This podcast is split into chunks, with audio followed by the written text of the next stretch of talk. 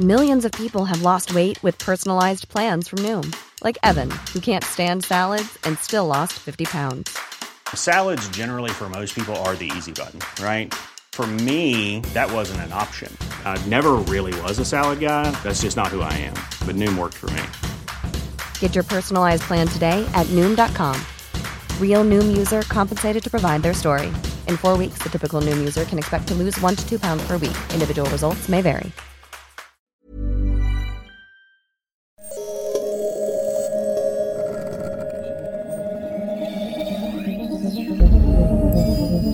De pierre ne s'est pas arrêté par manque de pierre. Pas plus que l'on a renoncé à la marine à voile parce que le vent est tombé. Rêveurs audacieux. Cette mise en perspective à destination de toutes celles et ceux qui, pris de vertige devant les mutations en cours, pensent que la fin est proche, est un cri d'optimisme offensif. Conspirateur positif. Il est temps de prendre au sérieux nos rêves et d'en faire une stratégie. Et si demain n'était pas foutu? Bonjour, je suis Mathieu Baudin, directeur de l'Institut des Futurs Souhaitables. Vous écoutez Dites à l'avenir que nous arrivons, le podcast des éclaireurs de Canal+, consacré à l'ère du temps, et pas n'importe lequel, puisque c'est celui qui vient. J'ai le grand plaisir de recevoir Michael Landrieux, sociologue de l'imaginaire, cofondateur du cabinet de conseil Eranos, enseignant à Sciences Po Paris à l'école de management et d'innovation, et directeur éditorial encore pour cette année des cahiers européens de l'imaginaire. Bonjour Michael. Bonjour Mathieu. Notre moment ensemble se divise en trois temps. Une conversation sur l'époque, et puisque j'ai déjà partagé dans l'épisode précédent, rappelons, comme le faisait ton maître Michel Maffezoli, qu'époquer en grec, cela veut dire parenthèse, ça s'ouvre et ça se referme. Ensuite, une expérimentation que tu proposes pour hâter la métamorphose du monde. Et enfin, un voyage dans le temps, en 2040. Une uchronie, mais dans le futur. Histoire de voir la mise à l'échelle réussie de ton idée. Je me languis. Alors, tu le partages, je pense, Michael, l'époque est traversée par le doute. Et j'intuite que la confiance est le pharmacone de l'époque, c'est-à-dire à la fois le poison et le remède. On souffre, on crève de ne pas avoir confiance en quiconque. Et retrouver de la confiance en quelqu'un est peut-être une partie de la solution. Eh bien moi, j'ai confiance en toi. J'ai confiance en toi parce que tu as l'hospitalité héréditaire qui sublime la saveur de l'amitié. J'ai confiance en toi parce que tu es tellement généreux de références dans tes propos que même si l'on ne les comprend pas à 100%, on est déjà riche à moitié. J'ai confiance en toi parce qu'ayant le souci des bonnes choses, tu prends autant de soin à traiter le sujet du rêve et de la métaphore que celui de réconcilier l'entreprise et la société, sujet dont nous allons parler aujourd'hui. Alors la première question que j'aime à, à poser à celles et ceux qui me font le plaisir d'être ici, c'est comment tu ressens l'époque, Michael Avec une euh, exaltation un peu suspecte, je pense. Euh, c'est un bon moment pour être un, sociologue ou quelqu'un formé à, à, la sociologie.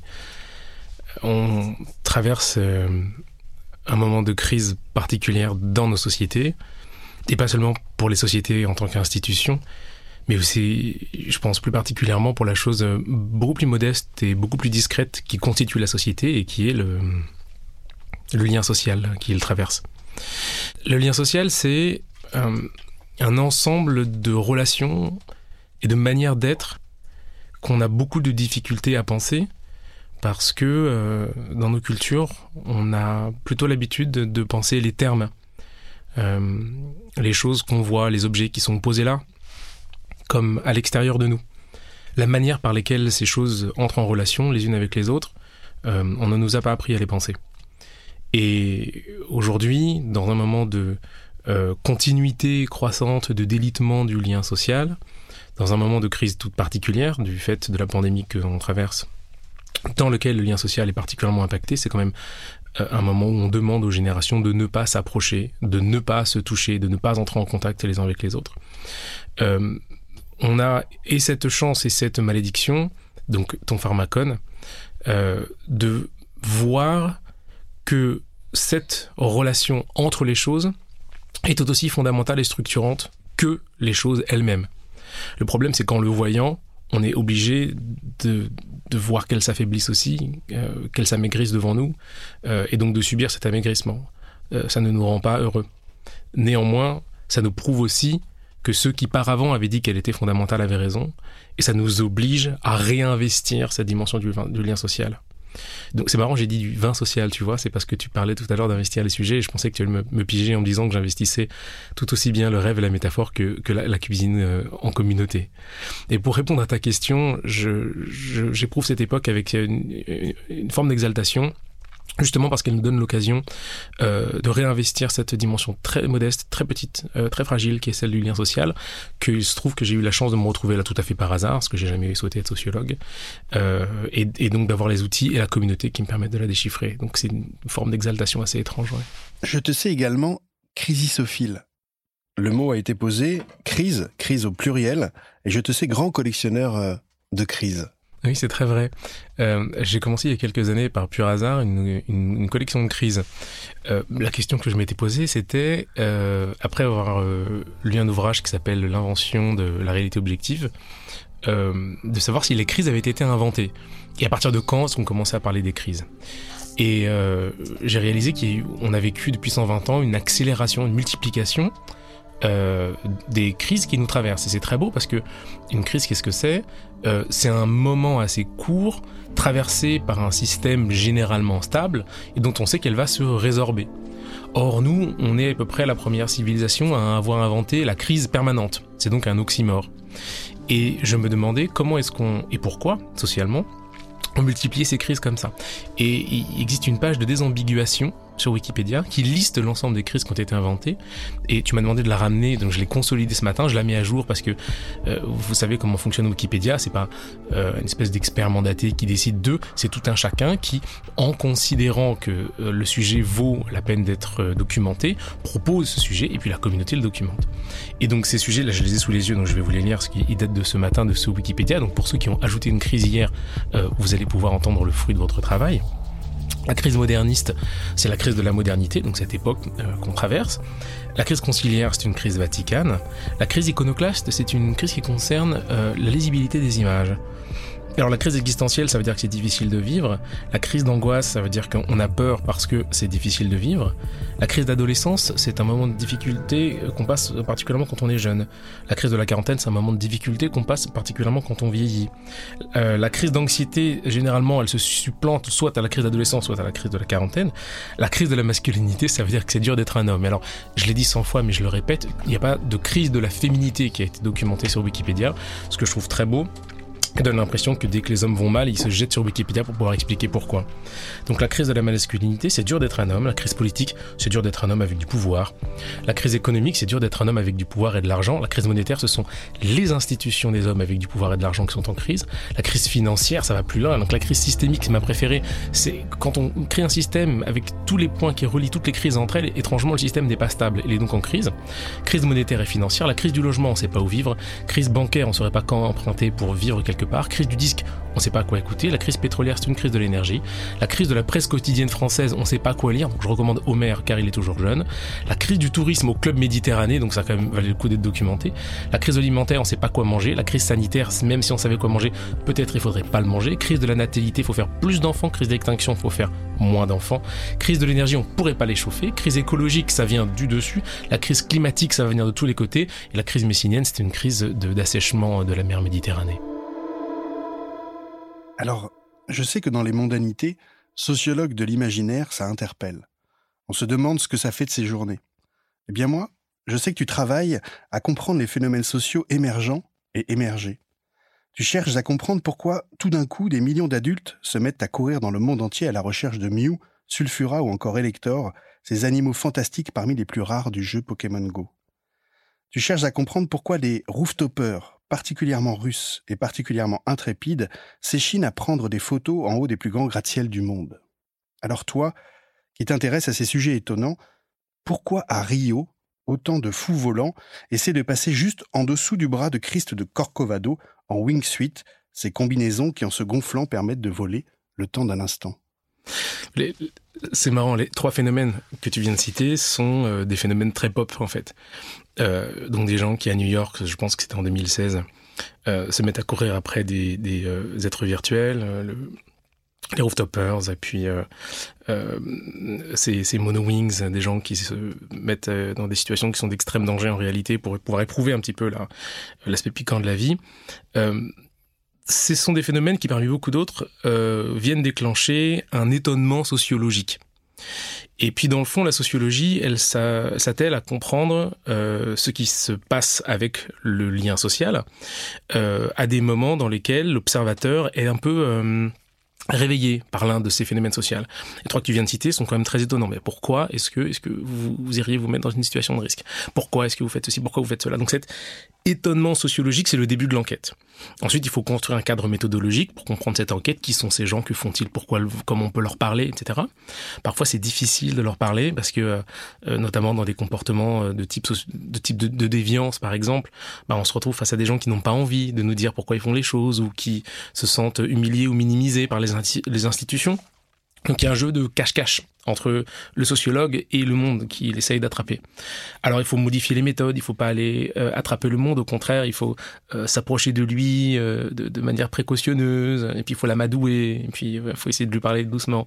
Donc la sociologie de l'imaginaire, c'est l'une des manières euh, par laquelle, donc c'est l'une des méthodologies complémentaires à toutes les autres, par laquelle on peut essayer de comprendre la société, non pas euh, dans ce qu'elle va se dire rationnellement, mais dans ce qu'elle va se rêver elle-même. Donc euh, je me rêve en tant que, et donc je vais essayer de réaliser ce rêve. Une société qui va éprouver au travers d'images dans lesquelles elle se représente avant même que d'agir, ce qu'elle va vouloir devenir. C'est une méthode qui nous permet notamment de comprendre, et c'est pour ça que je trouve que tes phénomènes sont bien choisis, euh, le monde dans ses aspects un petit peu irrationnels ou inattendus, euh, un peu fantasques parfois, un peu merveilleux. Si on n'a pas cette méthode, on se prive de comprendre pour ce qu'ils sont ces phénomènes-là. Euh, Gilbert Durand, l'anthropologue, euh, écrivait au tout début des années 60, euh, dans le phénomène humain, rien ne devrait être étranger. Ça veut dire que, au titre de ce qu'ils se produisent, même par exemple la croyance à la magie, les types qui se vouent à la rhabdomancie. Donc je rappelle que c'est euh, l'art euh, de définir euh, le futur par rapport à la position d'un bâton. Il y a quelque chose à comprendre. Et ça ne veut pas dire qu'on croit à la rhabdomancie. Ça veut dire qu'à un moment donné, quelqu'un a cru à la rhabdomancie. Et donc au titre du fait qu'il y ait des types qui montent sur des toits, etc., il faut comprendre, on peut comprendre ce qu'il y a. Rien dans ce qui est le phénomène humain ne devrait être étranger. Alors dans cette zone d'entre-deux dans laquelle nous nous trouvons, ou comme le disait l'écrivain Antonio Gramsci en d'autres temps, un monde se meurt et un autre tarde à apparaître et dans ce clair-obscur apparaissent des monstres, force est de constater aussi que des exploratrices et des explorateurs y prennent le large, preuve en est toutes celles et ceux que l'on reçoit ici.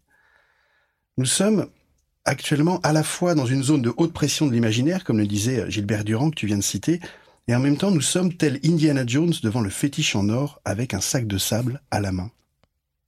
C'est une métaphore euh, euh, que tout le monde voit, a cette image de Indiana Jones qui, parvenu à prendre l'idole en or, s'apprête à l'enlever, mais il se dit, il y a un mécanisme euh, qui, de poids qui fait que si on enlève l'idole, alors à ce moment-là, la grosse boule vient nous poursuivre. Euh, on se trouve, il me semble, face à euh, ce même mécanisme euh, vis-à-vis -vis de l'époque qui est la nôtre. D'un côté, on sait qu'il faut la retirer, c'est-à-dire qu'on peut pas poursuivre avec les structures de culture qui nous ont amenés dans les périls qui nous entourent. De l'autre côté, bah, on est bien enquiquiné à savoir quoi mettre à la place. Donc il faut enlever la statuette et mettre un truc. Et comme Indiana Jones, on se retrouve à sous-peser un peu au jugé le sac de sable. Et tout le monde sait ce qui se passe lorsqu'on juge pas bien, mais il y a la grosse boule comme ça dont on peut imaginer que ce sont les collapsologues qui viennent profiter de cette euh, approximation euh, de ce qu'on a mis à la place de l'époque. Donc on est euh, dans une époque compliquée parce qu'elle est une époque de transition. Le jeu de valeurs qui nous a conduit ici ne pourra pas nous conduire dans les 150 prochaines années. Néanmoins, personne encore n'a trouvé euh, le jeu de valeurs qui peut les remplacer. Et puis, c'est aussi, euh, il me semble, une tâche euh, incroyablement immodeste euh, que de vouloir structurer une époque euh, en amont et de dire le monde dans lequel je vivrai sera comme ça. Voilà la culture. Hein. La culture, c'est ce qui reste quand on a tout enlevé. Donc, la remplacer par quelque chose de d'arbitraire, de, de, décisif, de construit, à mon sens, c'est une grande désillusion. donc, il faut transformer l'époque qui est la nôtre et en même temps être modeste par rapport aux propositions qu'on évalue et puis être le plus juste possible, parce que si le sac de sable ne pèse pas le même poids que celui de la statuette, euh, on se fait courir après par les, collapsologues. Alors, Michael, on le sent, on l'entend à tes mots, tu es profondément euh, un intellectuel de culture de sciences humaines. Comment en arrives-tu à trouver l'entreprise aussi exaltante que tous les sujets précédemment traités? C'est, peut-être justement parce qu'en fait, je suis plutôt un garçon de banlieue qu'un intellectuel. Il s'est un peu retrouvé là par hasard euh, et par un jeu de chance. Euh, et l'entreprise aussi, c'est un hasard. Tu vois. Euh, aujourd'hui, le discours en entreprise, c'est celui de chacun doit trouver sa raison d'être. C'est rigolo, comme si on pouvait être sans raison d'être. nous, donc chez Erano, c'est une entreprise que j'ai cofondée il y a maintenant 15 ans, 16 ans. Euh, on a eu de la chance parce que c'est la société qui nous a donné notre raison d'être. Donc on a été contacté par deux boîtes, on était des laborantins à l'époque, on bossait à la Sorbonne, qui nous ont dit écoutez, nous on a besoin de comprendre la société, or on n'y comprend plus rien. Et on a besoin de, gens qui peuvent nous, parler de la société. Et puis on a vu un truc dans le dictionnaire qui était des sociologues, il paraît que c'est sympa. On est venu vous voir, on a dit oui, oui, c'est vrai, c'est nous. Donc notre raison d'être, elle a été très réactive en réalité.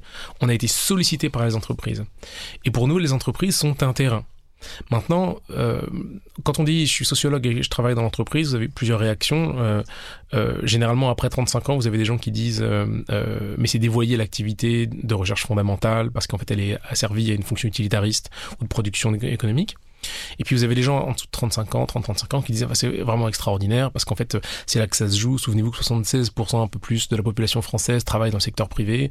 Euh, donc vous qui êtes titulaire d'un doctorat, que vous avez payé quand même, je vous le rappelle, moins de 300 euros par an, vous avez une fonction de redistribution de, de, de, la connaissance euh, dans la société. En fait, là que les gens sont, donc c'est tout à fait normal. Et c'est marrant qu'il y ait ce, ce delta entre l'un et l'autre, peut-être un truc un peu réac, voilà. Et moi, ce que j'aime dans l'entreprise, c'est euh, sa capacité de façonnage de la culture, de la société. Si on pense à, des services ou à des outils qui ont un impact fort dans, nos, dans nos vies dans les 10 euh, ou 15 dernières années, euh, généralement les gens vous répondent quelque chose, l'iPhone par exemple, ou euh, Google Maps, ou tiens, bah, le, les vaccins contre le, Covid-19, la Covid. qui sont donc des produits issus du travail d'entreprise. pour beaucoup avec des très gros investissements, des investissements étatiques préalablement à ça, mais qui sont packagé, si vous voulez, par les entreprises. Et je trouve ça intéressant parce que ça veut dire que vous avez des de grandes organisations qui ont un impact sur la culture absolument quotidienne, euh, de tout un chacun. Euh, moi, je suis issu d'un labo de recherche qui s'appelait le Centre d'études sur l'actuel et le quotidien, et donc l'idée était que euh, si vous voulez comprendre une société, il faut regarder les micro-phénomènes. La papote, le café du commerce, le machin, les gens qui, se disent bonjour, bonsoir, etc. En fait, c'est là que va se dérouler un truc qui est donc ce fil discret du lien social, et non pas dans les grandes déclarations, etc., qui sont des trucs très institutionnalisés. Et donc, quand vous avez un organisme si fort comme l'entreprise, qui a un impact si profond euh, dans la constitution de la culture et les tout petits gestes de la quotidienneté. Pourquoi est-ce que je vais courir Quel type de musique? J'écoute Tiens, on invente le podcast. Tiens, je me sens en sécurité parce que je suis vacciné. Je peux naviguer dans la ville, etc. Pour le bien ou pour le mal, parce que c'est un autre sujet. Euh, je, je, pense qu'il y a une nécessité de, d'essayer d'investiguer le champ, de regarder ce qui se passe, puis ensuite de voir euh, quelles sont les manières par laquelle cette organisation a de l'influence sur la constitution du lien social. Donc nous, on a été très en réaction par rapport à ça. Et euh, aujourd'hui, l'entreprise est notre terrain, donc c'est là-dedans euh, que s'exécute, que se fait euh, la sociologie, et dans la, disons, une étude sur les ressources humaines, comment on se sent quand on est dans, la, dans une boîte, ça veut dire quoi? Travailler pour quelqu'un, qu'est-ce qu'un projet d'entreprise, qu'est-ce qu'une mission, qu'est-ce qu'un purpose, qu'est-ce que tous ces trucs-là? Et puis aussi dans l'interface qui est celle menée entre l'entreprise et la société, c'est-à-dire comment les entreprises vont déborder d'elles-mêmes parfois sans s'en rendre compte, avec des externalités, positives et négatives, dans la société civile, mais inversement, par quelle modalité la société va pénétrer à l'intérieur de l'entreprise? Qu'est-ce qu'elle va y amener? Et comment est-ce que insidieusement elle va obliger les mécaniques de gouvernance, les décisionnaires, les managers à modifier les manières par lesquelles ils accueillent des talents, des jeunes, etc. Parce que les codes de la culture euh, ont changé eux aussi. Donc tu as dit pour le bien ou pour le mal, c'est un autre sujet, mais c'était un sujet euh, important, tant euh, l'image de l'entreprise est quand même euh, écornée. Si le bénéfice, Patrick Vivray nous rappelait que bénéfice, ça veut dire faire le bien, c'est pas seulement un résultat lié au profit. Si on re-questionne pas ça, on a l'impression quand même qu'on va droit dans le mur vu l'aliénation du monde. Donc comment, toi, vous, avez idée de réconcilier un peu l'entreprise avec la société. Le, sujet en réalité, il est là, il y a un effet de structure qui est un effet de structure très fort. Et cet effet de structure, c'est un, effet de division. Euh, L'entreprise et, la société sont dans une forme de discorde assez ancienne. Si on regarde des statistiques récentes, on se rend compte que la, confiance euh, des consommateurs envers euh, les corporations décroît en France de manière progressive depuis la fin des années 70. Euh, et cette idée de confiance avec laquelle tu as ouvert la conversation qu'on a aujourd'hui, elle est fondamentale. Euh, la confiance n'est pas une ressource infinie. Comme l'attention, c'est une ressource finie. Et à partir du moment où tu as trahi quelqu'un un certain nombre de fois, sa capacité de crédulité, donc euh, la possibilité par laquelle il va donner crédit à quelque chose s'amoindrit. Donc, si vous avez dit euh, 10 ans de suite que vous mettiez sur le marché la crème qui vous permettrait de réduire de 17% euh, vos rides uniquement par magie, par, par apposition des mains, etc., vous serez de nouveau beau, machin, bah, effectivement, ce que vous faites, c'est que vous produisez des gens qui ne croiront plus euh, vous, mais aussi qui ne croiront plus leurs voisins parce que leurs capacités de crédulité dans leur ensemble auront été amoindries. Vous avez donné l'exemple qu'on peut trahir et que cette trahison peut ne pas être suivie d'une forme de punition ou de rectification. Donc non seulement cette confiance s'amoindrit, mais en réalité la discorde est plus ancienne et plus structurelle. D'un côté, qu'est-ce que c'est quoi l'entreprise? D'un côté, vous avez cette organisation, cette forme d'organisation qui œuvre en rassemblant un certain nombre de capacités d'action sur le monde qui l'entoure. Donc vous avez des gens qui peuvent faire ceci, des gens qui peuvent faire cela, et ensemble peuvent faire plus que séparément. Et qui se retrouvent dans un paysage dans lequel, munis d'une immense force de transformation, ils sont en capacité de modifier l'environnement, de modifier euh, la culture, de modifier les dispositifs politiques, de modifier les dispositifs sociaux, les interactions entre les gens. Le problème, c'est que les indicateurs, et tu le rappelais tout à l'heure, par lesquels l'entreprise va évaluer euh, son succès sont en grande partie des indicateurs économiques. Ça a beaucoup changé dans les 40 dernières années, c'est de moins en moins vrai. Euh, il y a des économies euh, parallèles de mutualité, des capitalismes de parties prenantes qui sont en train de prendre place, mais le fond de la culture, c'est ça. Et de l'autre côté, vous avez la société civile. Et la société civile, elle a un regard réflexif très fort sur elle, tant et si bien qu'elle a mis au point un certain nombre de pratiques pour pouvoir euh, étudier ce qu'est le vaste euh, variété du phénomène humain.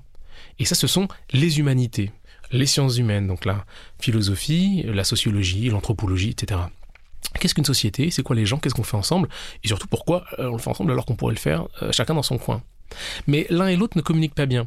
Quand vous travaillez dans les sciences humaines, euh, l'attendu de vos recherches est souvent un énorme grimoire qui finit euh, sur une, euh, une étagère perdue d'une bibliothèque obscure.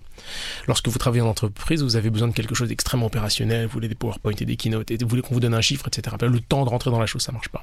Donc en fait, ça communique pas. Nous, ce qu'on voudrait faire, euh, convaincu que la connaissance emporte le soin, c'est parvenir à mettre cette connaissance produite par les humanités, donc cette capacité réflexive de, de, l'humanité sur elle-même, à l'intérieur des dirigeants des entreprises, pour faire en sorte que, et c'est ce que je dis, hein, la connaissance emporte le soin, dès lors qu'on connaît quelque chose, qu'on le connaît véritablement, alors on répond de lui directement. C'est ce que disait Lévinas, tu sais. Euh, un visage apparaît, déjà vous répondez de lui. Ça veut dire que si tu passes sur le chemin de la route avec ta voiture et que il y a des chiens euh, qui meurent sur le bas-côté, tu peux ne pas t'arrêter. Mais si c'est ton chien, tu vas t'arrêter. Alors la question c'est pourquoi? Quelle est la différence entre ton chien et toi ou ton chat et toi, tu vois? Et c'est rigolo comme question parce que si c'est ton chat, tu peux pas dire que tu en es le propriétaire, on n'est jamais le propriétaire d'un chat. Peut-être qu'à la limite le chat est le propriétaire de nous-mêmes, donc c'est pas pour ça qu'on s'arrête. Euh, c'est l'investissement. C'est l'investissement qu'on a fait dans cet animal. Et finalement, il ne nous appartient pas, mais on codépend de lui. Puis on a des souvenirs avec lui. Donc en fait, on le connaît, on a des mécanismes d'empathie, il y a de l'attachement.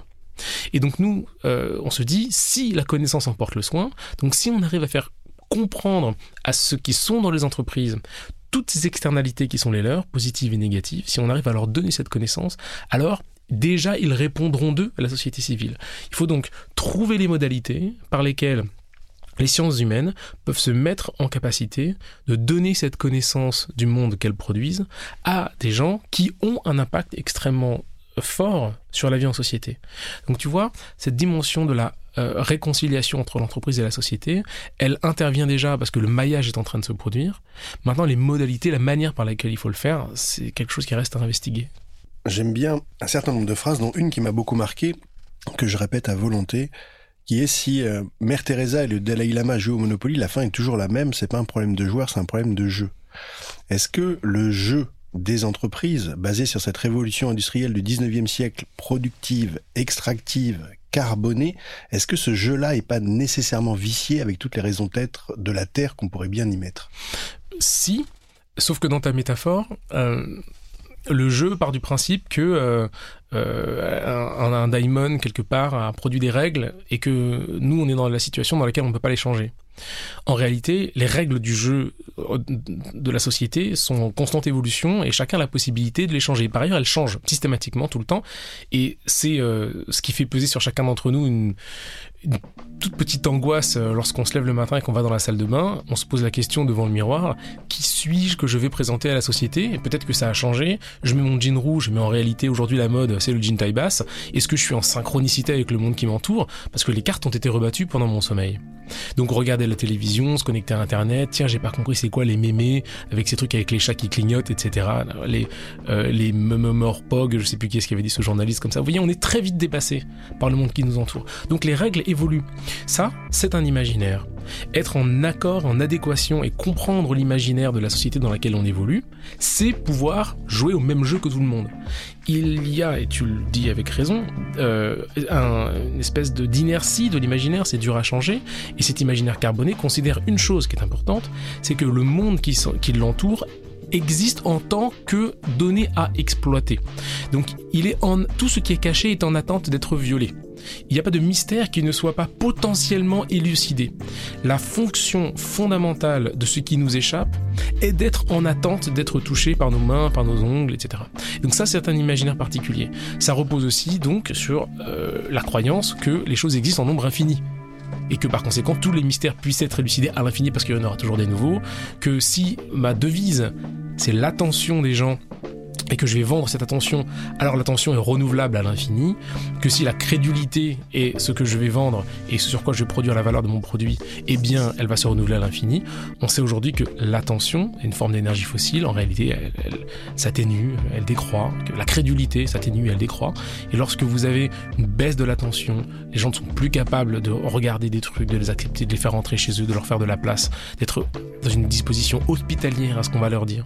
Lorsque vous avez une baisse de la crédulité, on ne parvient plus à faire confiance. Là, vous avez euh, généralisé une crise sociale de la manière par laquelle les gens rentrent en relation les uns avec les autres. Donc l'imaginaire est déjà en train de changer parce qu'on se rend compte que ce sur quoi il repose ne correspond pas à la réalité telle qu'on est en train de la vivre. Donc à la pratique de, de la prospective, j'ai quand même bien noté que euh, c'est pas parce qu'on sait qu'on fait, il y a quelque chose d'autre qui rentre en jeu. Donc on est bien conscient que le modèle euh, d'une industrie d'extraction qui pense que les ressources sont infinies et quasi gratuites, c'est plus possible. Mais alors qu'est-ce qu'on fait? Il y a deux postures. Euh, la première, c'est l'attentisme. Euh, considérer que l'imaginaire va changer de soi-même et puis se poser dans un coin pendant que ça change et que les autres travaillent.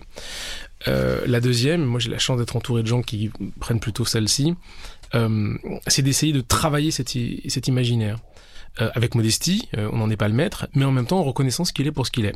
Et qu'est-ce qu'il est? Il est aujourd'hui euh, une licence pour les entreprises de se mettre dans des positions d'extraction de considérer qu'il existe des, gis des, gisements partout. Donc je parlais de ces gisements matériels, vous le connaissez, c'est les matières premières, les métaux rares, etc. Euh, le pétrole. Et puis vous avez des gisements immatériels. Vous allez exploiter la population humaine. Vous allez retrouver à l'intérieur euh, du cerveau des gens des gisements, leur attention, leur crédulité, etc. Euh, cette posture d'extraction, elle est tout aussi limitée dans le temps, euh, elle est vouée à ne pas fonctionner sur le long terme, euh, mais aujourd'hui, en tant qu'entreprise, sans vous poser la question, puisque vous êtes dans l'inertie de cet imaginaire de l'extraction, vous allez continuer à vous permettre d'être dedans en vous disant que peut-être après vous, quelqu'un changera, ou. Puis c'est plus facile, puis c'est commode, et puis c'est confortable. Qu'est-ce qu'on fait? Bah, On essaie de inverser cette logique euh, de la production de valeur par l'extraction en produisant des entreprises qui sont par défaut des entreprises contributives. Donc ça veut dire que euh, lorsque vous lancez une entreprise, et là en l'occurrence je pourrais m'adresser à tous les jeunes entrepreneurs ou tous les gens qui sont en école de commerce, euh, pour essayer de savoir qu'est-ce qu'une bonne boîte. C'est quoi une bonne boîte? Ça fait quoi? Une posture traditionnelle est de regarder dans le marché euh, ce dont le marché a besoin et de le lui donner.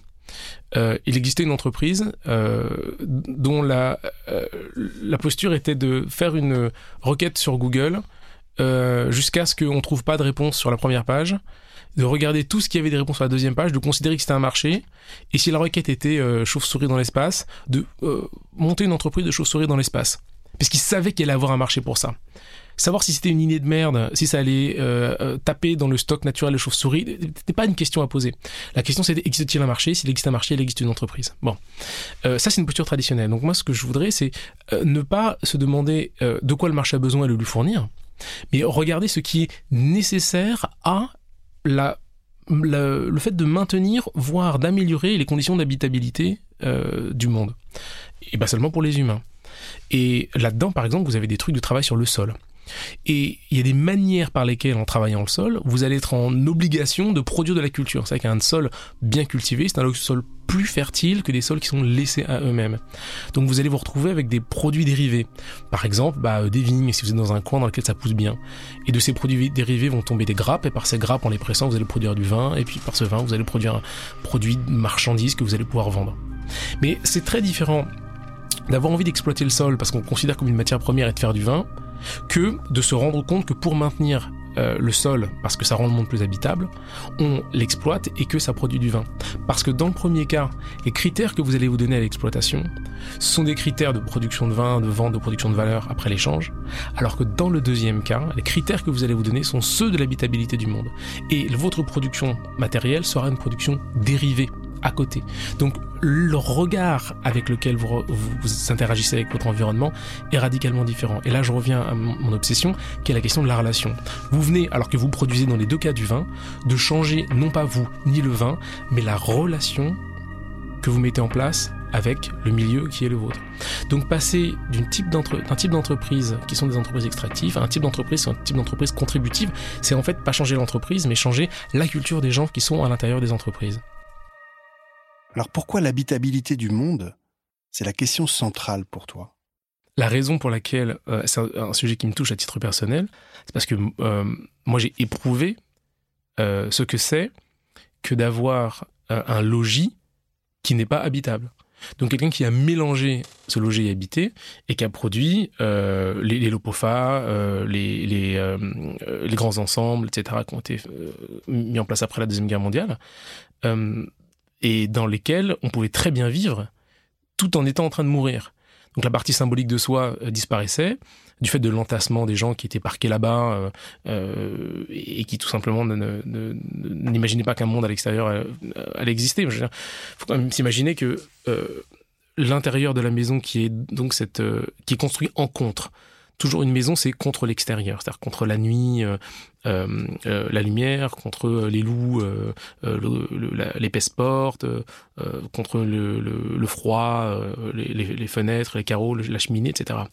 Et nous, c'était l'inverse, c'est-à-dire qu'on n'était pas rassuré quand on était chez soi, on était en danger quand on était chez soi.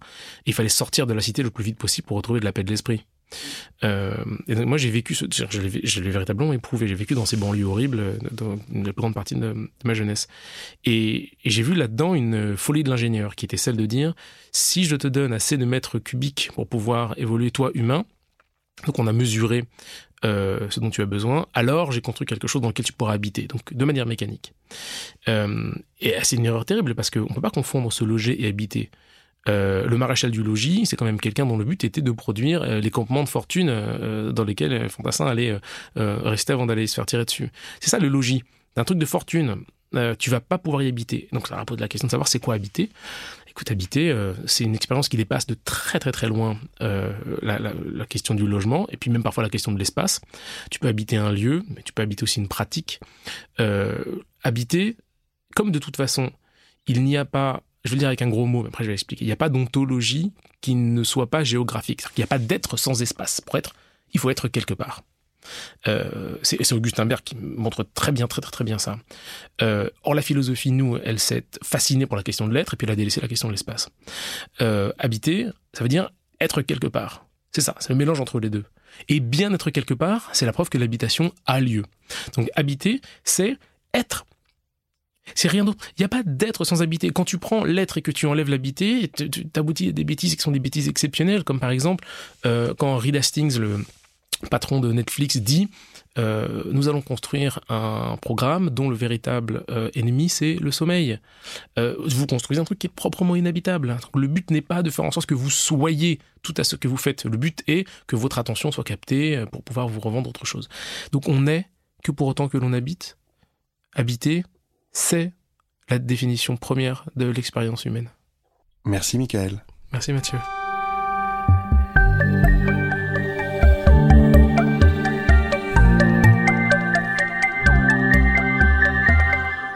Je vous propose de prendre une grande inspiration.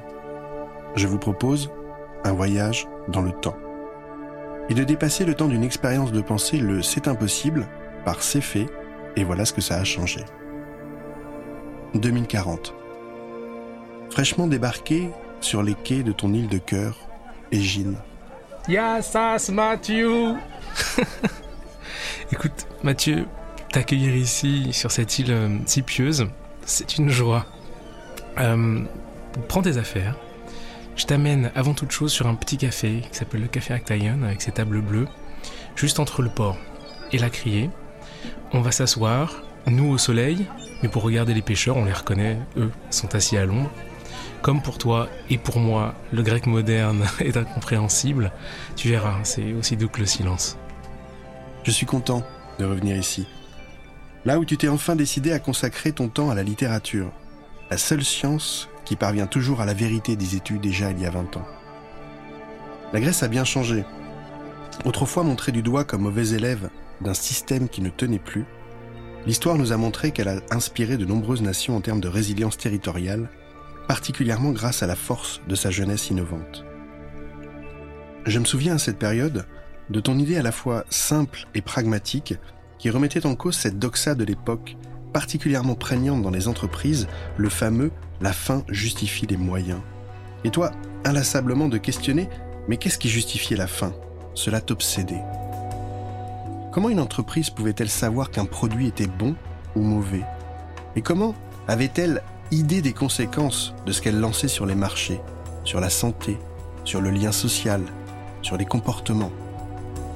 Plutôt que des forces commerciales, tu avais proposé aux entreprises de recruter des sociologues, anthropologues et autres philosophes, afin qu'ils testent culturellement les produits, les services, les innovations, mais de l'intérieur. Comprendre si tel ou tel produit procurait un confort essentiel ou superflu, s'il pouvait avoir des impacts bénéfiques, parfois invisibles à première vue, s'il participait en fait à rendre le monde plus habitable pour celles et ceux qui y vivaient.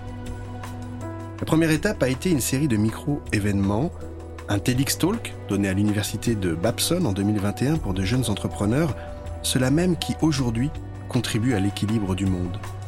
Puis il y eut la création du CRS, le Centre européen de recherche sur l'entreprise et la société, qui, comme la déesse antique à laquelle fait penser son acronyme, accueillait toutes les chercheuses et les chercheurs désireux de fertiliser le champ immense de l'entreprise en y intégrant les sciences humaines au cœur même des sociétés.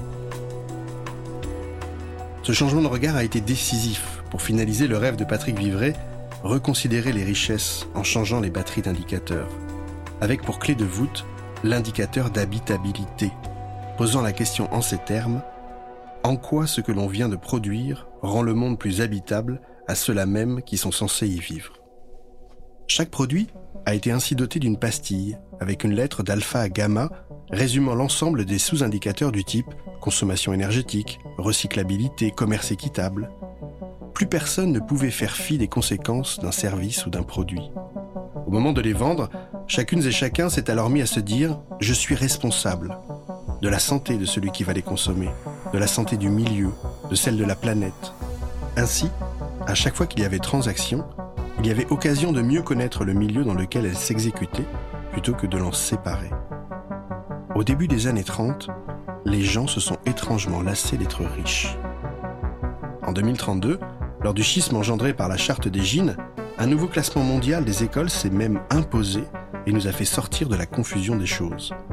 Avec d'un côté les écoles de business, de crématistique comme on disait à l'époque des Grecs, c'est-à-dire l'art de faire se multiplier les richesses sans raison, et de l'autre les écoles de commerce, qui portait le projet de l'économie, de l'oikos nomos, de l'administration de la maison et qui plus est, de la maison commune. Dans ces écoles de commerce réhabilitées, apparurent des cours de présence d'esprit, soutenus par la chaire de géontologie. Des cours pour être là, autant dans l'espace que dans le temps. Préalable indispensable s'il en est pour habiter le monde. En 2021, tu me confiais l'espoir qui était alors le tien, que chacune et chacun soit parvenu à trouver son île, son lieu immuable. Et il est réjouissant de constater qu'aujourd'hui, une partie de la population semble l'avoir trouvé. Celle-là même qui, délaissant le flot des infos continues, s'est remise à lire l'Odyssée. C'est très beau cette histoire.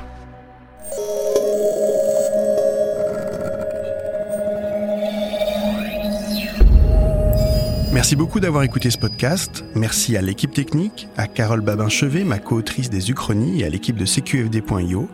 Si vous voulez en savoir plus sur le monde de demain et les initiatives à l'œuvre ici et maintenant, rendez-vous sur le site des éclaireurs de Canal+. On se retrouve très vite pour un nouvel épisode, et si vous voulez partager ce moment avec nous, n'hésitez pas à vous abonner. À très bientôt.